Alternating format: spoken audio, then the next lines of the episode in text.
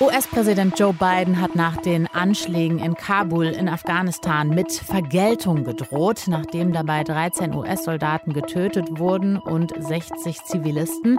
Die Evakuierungsflüge, die sollen weitergehen, aber die USA ließe sich eben nicht einschüchtern. Wir fragen uns, Vergeltung, das ist ein großes Wort. Was heißt das? Sprechen wir drüber. Deutschlandfunk Nova. Kurz und heute mit Jenny Gärtner. US-Präsident Joe Biden droht mit Vergeltung, nachdem es in der Nähe des Kabuler Flughafens gestern zwei Detonationen gegeben hat. Mindestens 73 Menschen wurden dabei getötet und darunter waren auch 13 US-Soldaten. Darüber habe ich gesprochen mit unserer Korrespondentin in den USA, mit Doris Simon, und sie gefragt, Vergeltung, was heißt das? Ja, wörtlich hat Biden gesagt, wir werden nicht vergessen und vergeben, wir werden euch jagen und finden, ihr werdet dafür bezahlen. We will not forgive.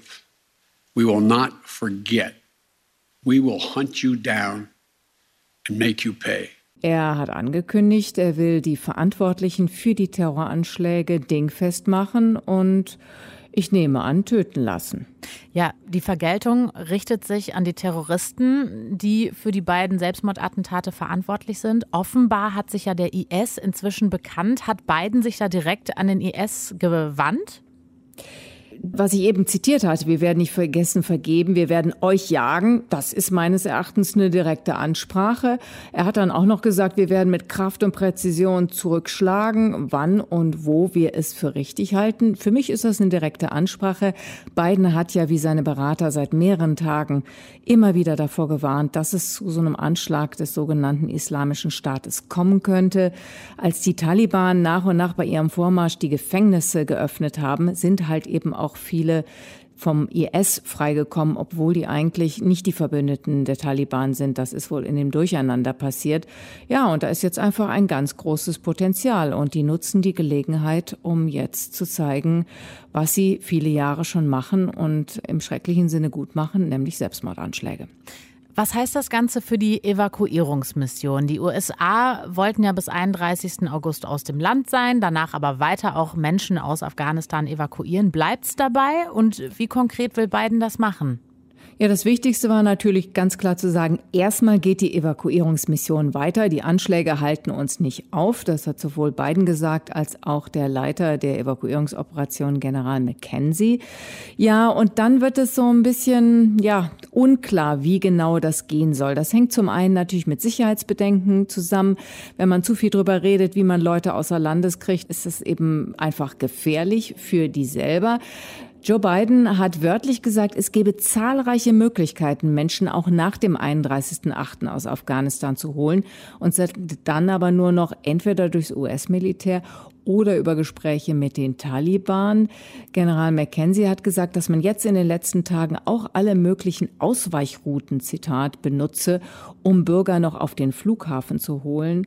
Viele NGOs, viele Institutionen setzen jetzt, wenn sie ihre Leute nicht mehr über den Flughafen ausfliegen können, darauf, die über den Landweg, über die Grenzen, zum Beispiel nach Pakistan oder in den Norden, Tadschikistan, Usbekistan, darüber frei zu bekommen. Man muss ja sagen, Anschläge hat es in diesen 20 Jahren Militäreinsatz immer wieder gegeben. Aber welchen Stellenwert hat dieser Anschlag jetzt mitten ins Ende der Evakuierungsmission? Ja, das ist in jedem Fall ein echt schwarzer Tag für die USA. Es ist der schwerste Anschlag seit zehn Jahren. Seit Februar letzten Jahres ist kein US-Soldat überhaupt mehr ums Leben gekommen. Und es ist natürlich Wasser auf die Mühlen der Kritiker von Biden. Die USA würden unsicherer mit dem Abzug. Und man sieht, der Terror ist mit dem Sieg über Al-Qaida nicht besiegt, wie Biden immer wieder gesagt hat. In der USA Today-Umfrage hat nur jeder vierte Befragte gesagt, beide mache bei diesem Abzug alles richtig, obwohl mehr als die Hälfte der US-Bürger eigentlich für den Abzug ist. Und so in der ganzen Bedeutung erinnere ich mich dran, bereits beim Sieg der Taliban und dem Vormarsch, da hatten Veteranen gesagt, ja, wir wissen, wir haben den Krieg verloren, aber dass wir das jetzt so deutlich gezeigt zu bekommen, das ist furchtbar.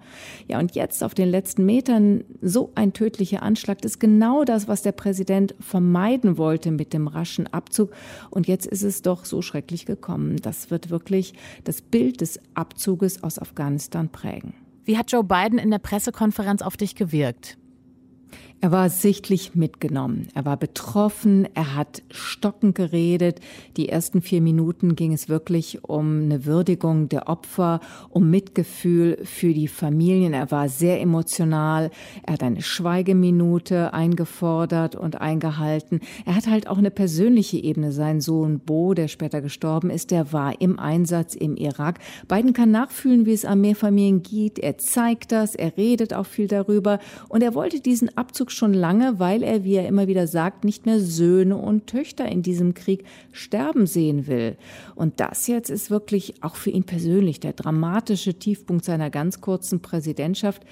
Und ich bin mir auch nicht sicher, ob das Kalkül am Ende aufgeht, dass die Amerikaner die Augen zumachen und lieber kurz und schmerzhaft diesen Abzug mitmachen und dann zu den wichtigen Dingen des Lebens in den USA übergehen, ob das wirklich nach dieser Umsetzung des Abzuges noch so kommen wird. Das sagt Doris Simon, Korrespondentin in den USA, darüber, dass die USA nach dem Anschlag in Kabul mit Vergeltung drohen. Deutschlandfunk Nova. Kurz und heute.